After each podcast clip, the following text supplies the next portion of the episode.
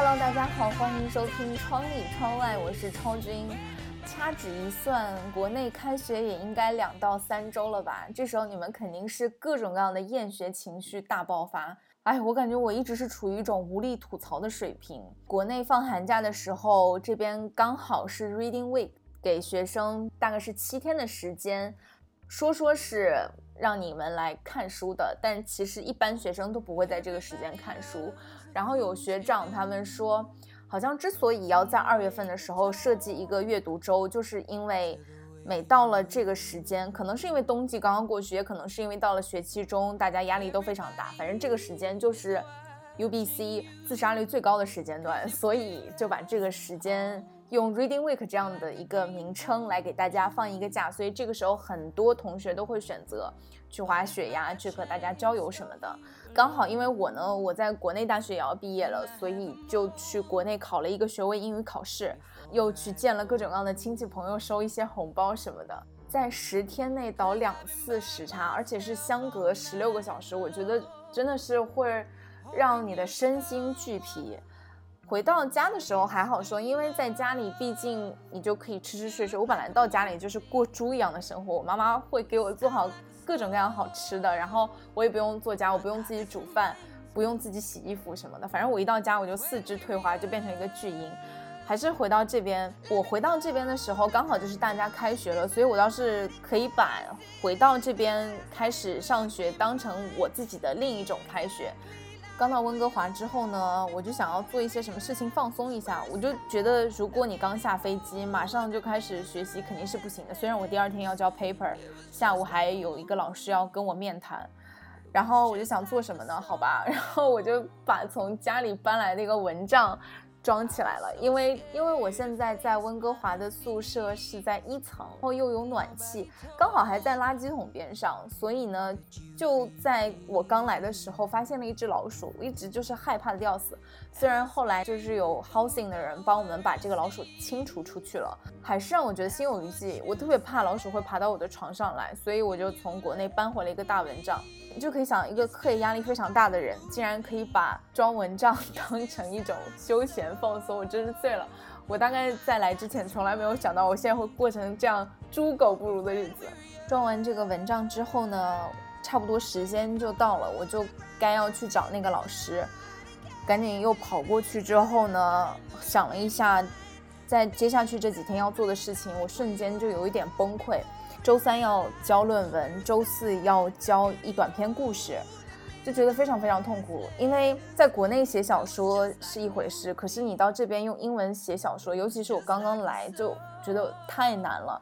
外国人会觉得你写的东西有很多很多的，他们叫 redundancy，就是各种各样的冗余。其实我们在国内学什么英语从句，大家都觉得这些句子非常的绚丽，非常的好看，就讲什么 what is，that is。什么 witches，特别爱用这种。可是，尤其是你在写小说的时候，如果用到这样的句式，很多人都会觉得，哎呦，装什么逼呀！就外国人真的是有这样的 OS。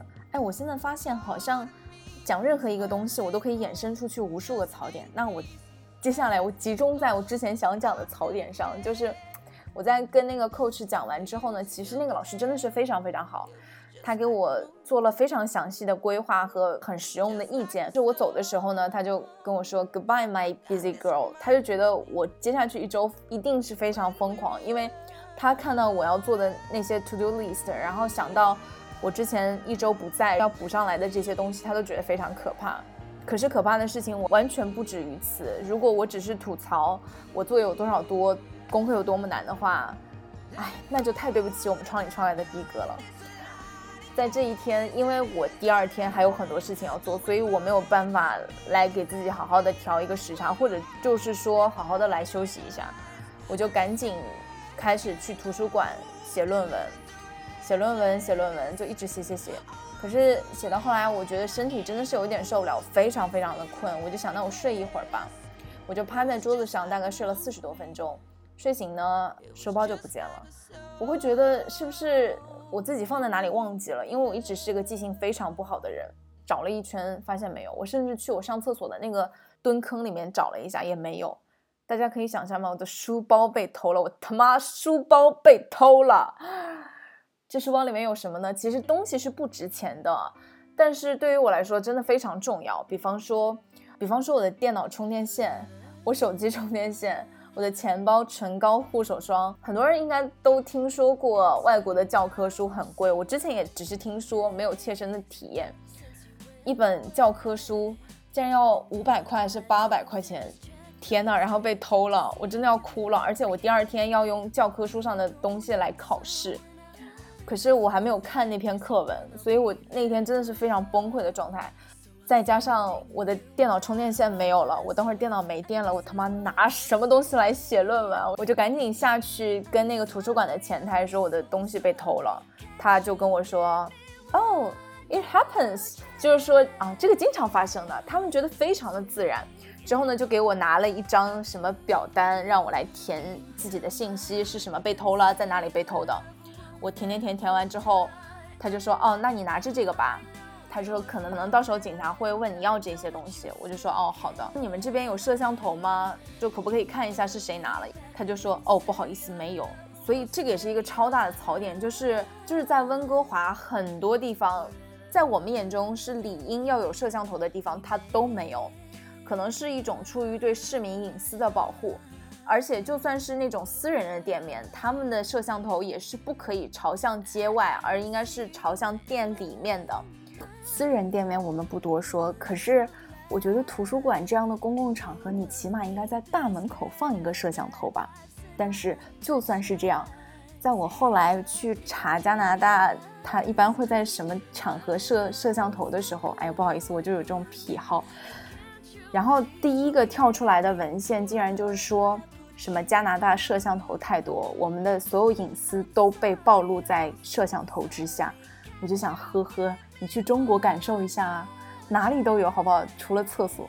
之后呢，我又报了案。可是就报案真的是件更想要吐槽的事情。我在那个图书馆坐着等那个警察过来，我就突然看到有个警察在那边一直环绕着那个图书馆走啊走啊走。我就想他是不是来找我的，是不是来帮我找东西的？我就赶紧追上去问，我就说，呃，我是 Sharon，嗯，你是不是因为报案所以过来？巴拉巴拉。他就说，哦，是的，是的。可是他来为什么不给我打个电话呢？自己在那边瞎转，他又不知道我长什么样子，在那边转是为什么呢？而且他根本不知道我的书包是什么样的，他就在那儿帮我找，他就给我说他发现了有五个人是背着书包的，好像特别了不起的样子。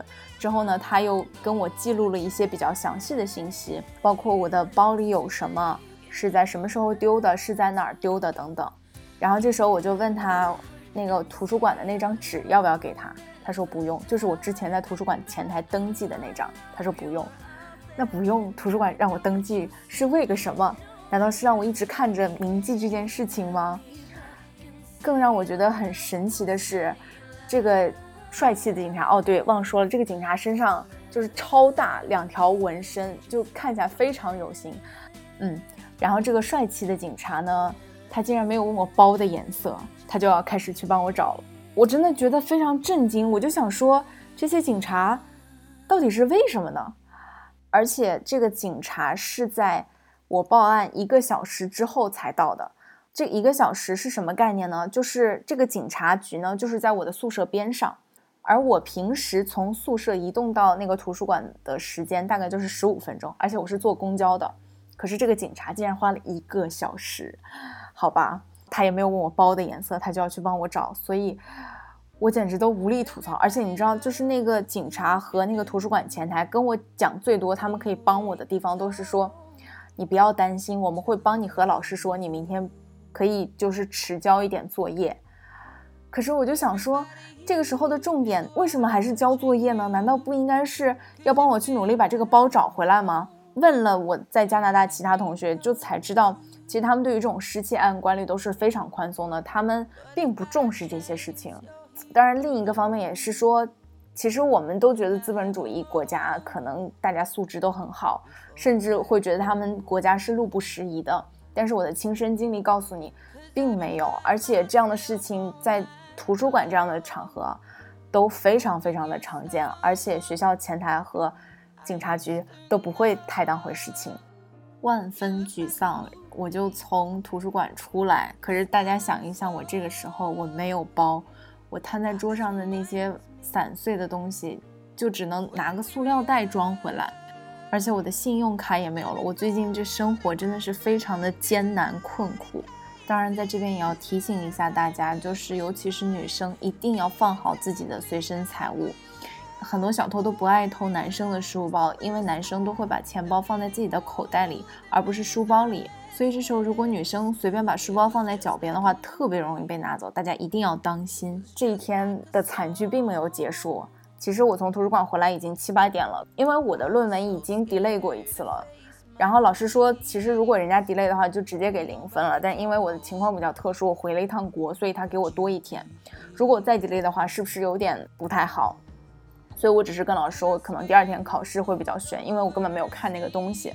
他说没有关系，那这个文章我还是要交的嘛。我回来之后呢，其实我内心是非常沉重的，因为我时差还没有倒过来，本来就觉得自己已经惨的要死了，可是第二天还要交论，本来就心情非常悲伤，我就怀着一个悲壮的心情去洗个澡，因为在飞机上就这么久也没有好好洗漱。然后在洗澡的时候呢，因为我要去够门边上的一个。粘钩，我要去把我的浴球挂上去，结果在这个时候我就滑倒了，砰的磕了一下，磕的把我在隔壁房间的室友都震惊过来，他赶紧来敲门问我发生了什么事情。其实我这时候非常错，因为我本来就觉得特别的痛苦，然后我在浴室放声大哭，可是他一来我就觉得有点不好意思，我赶紧收住，又说没事儿。其实我觉得，哎，结果后来我觉得那天晚上我们俩就差抱头痛哭了。天呐，同志们！感受一下，我这个还没有倒过来时差，面临着巨大压力，然后又失窃，又在脑袋上磕出一个超大包的人，在此刻是多么需要痛哭一场，还摔得挺严重，因为就真的是超响一下，然后就感觉整个人都非常恍惚，就很晕很晕。脑袋后面一大片都超级痛，好在后来他们让我做了各种各样的小测试，就是我发现自己还是能看见东西，还能说话，还能听见别人的声音，我甚至还能单脚站立。那我同学就说，其实头盖骨是很坚强的，应该只是皮外伤，就不会有什么大问题，那就可以不用去医院。但是后来我就在耳朵后面发现一个巨大的包，疼了好几天，现在就觉得还好，就是努力按它才会觉得有一点隐隐约约的痛。而当我从浴室出来，然后摸着头上的那个大包，一直忍不住在哭。后来我室友都哭了，想想那个场景也是非常搞笑。然后他说：“你有什么苦可以跟我说。”但是我那个时候我真的是觉得又苦又觉得有点好笑，因为你这种苦是没有办法被排解的，它就是过得太衰了呀，不是因为你心里有一个什么解不开的疙瘩。所以你也没有办法去倾诉或者怎么样，你只能一直说，哎，真太碎了，真是太碎了。当我后来慢慢收住那种嚎啕大哭的情绪，镇定下来，坐下来的时候，我脑子里飘过的一句话就是，我现在甚至都没有时间难过。想到这里，我更难过了。到现在开学两周了，虽然我的伤好了，时差也倒过来了。几个可怕的 deadline 也已经过去了，可是，在我的未来之后的几天，还是每一天都有作业要交，每一天都有很多很多的阅读。而且大家知道吗？我是从九月份开始，就是在国内上学、上学、上学，准备各种各样的考试，然后为了来 UBC 准备各种各样的材料，一直各种各样的联系。我大概中间放假就只有去日本的那十多天和在回家的那十多天，但是那十多天就我觉得也不能算是放假吧，只有一天就是在家里睡了一整天，然后就是除了吃就是睡，猪一样的生活是我之前的暑假和之前各种假期的常态。可是回想一下这大半年以来，我只过了这一天猪一样的生活，我就会觉得哎非常痛苦。非常为我这样的花季少女感到惋惜。前几天呢，是有一个出版社跟我约稿子，说让我来写一写我就是我整个的成长经历，看看可不可以给现在的小朋友一点启示什么的。我虽然受之有愧，但是还是羞羞的答应了，因为我在这个文章里面也写到了这些很衰的事情，但中间有一句话，我觉得倒是可以跟大家再来分享一下。嗯，我是这样写的。这是很长时间以来我所经历的最衰，同时承载最多负能量的一天，并不足够有代表性，但却很大程度上的体现了我的性格和我平常的生活状态。爱哭但尽量坚强，一直保持忙碌。但我觉得忙碌并不是说你完全没有休闲娱乐，然后完全没有时间停下来晒晒太阳什么的。然后在结尾当中，我的这句话是这样写的：所以没有时间难过又怎么样？生命那么美好，要好好的为自己爱的事情奋斗才行啊！虽然我一直都是比较反对鸡汤，可是我觉得我总结了一下自己，好像充满能量的状态是我还挺喜欢停留的一个状态。那我相信，如果荔枝把这一期节目做成一个系列的话，你一定可以听到各种各样的吐槽，肯定有很多会比我做的更加有意思、更加好玩。但是我相信，我的应该是比较特别的吧。也希望可以在吐槽之后，让你可以收拾心情，重新的去做更多的事情，然后去想一想自己新年设立的目标，好好把它实现。虽然我知道应该是实现不了的，反正我觉得对于我。来说，就算我每天都忙成狗，但是很多新年目标还是实现不了。那不知道你的是怎么样？好啦，那今天就吐槽到这边，这可能是我们做的这二十期以来最短的一期节目了。希望你有空可以关注我们的微信和微博。我们现在微信真的是每天都更新，而且更新的超级好玩，都是我请来的一大票又有意思又有头脑，还会撒娇卖萌耍贱的朋友。每天看一下，一定会让你非常轻松的 get 到很多的有趣的知识。然后我也会在里面不定期的分享我的生活，和大家分享一些我的所见所闻所感。我们的微信是窗里窗外 Ventana，就和电台的名字一样，Ventana 的拼法是 V E N T A N A，V E N T A N A。如果你觉得麻烦的话，也可以直接搜索“窗里窗外播客”六个字的首字母。窗里窗外播客六个字的首字母，而我们的微博就是窗里窗外播客六个字，所以在这边就跪求大家关注。今天节目就是这样啦，我们下期再见喽，拜拜。